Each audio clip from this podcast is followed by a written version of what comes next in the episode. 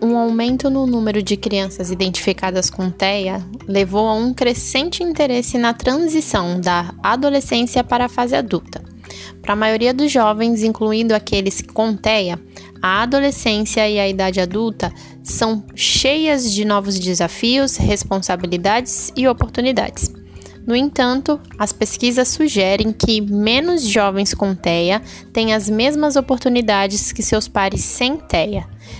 Essas oportunidades incluem altas taxas de desemprego ou subemprego, baixa participação na educação além do ensino médio, a maioria continua a viver com seus familiares ou parentes e uma oportunidade limitada para atividades comunitárias ou sociais.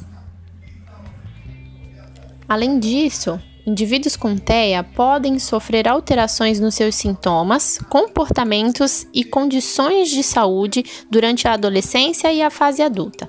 Essas mudanças podem afetar a sua capacidade de funcionar e participar da comunidade.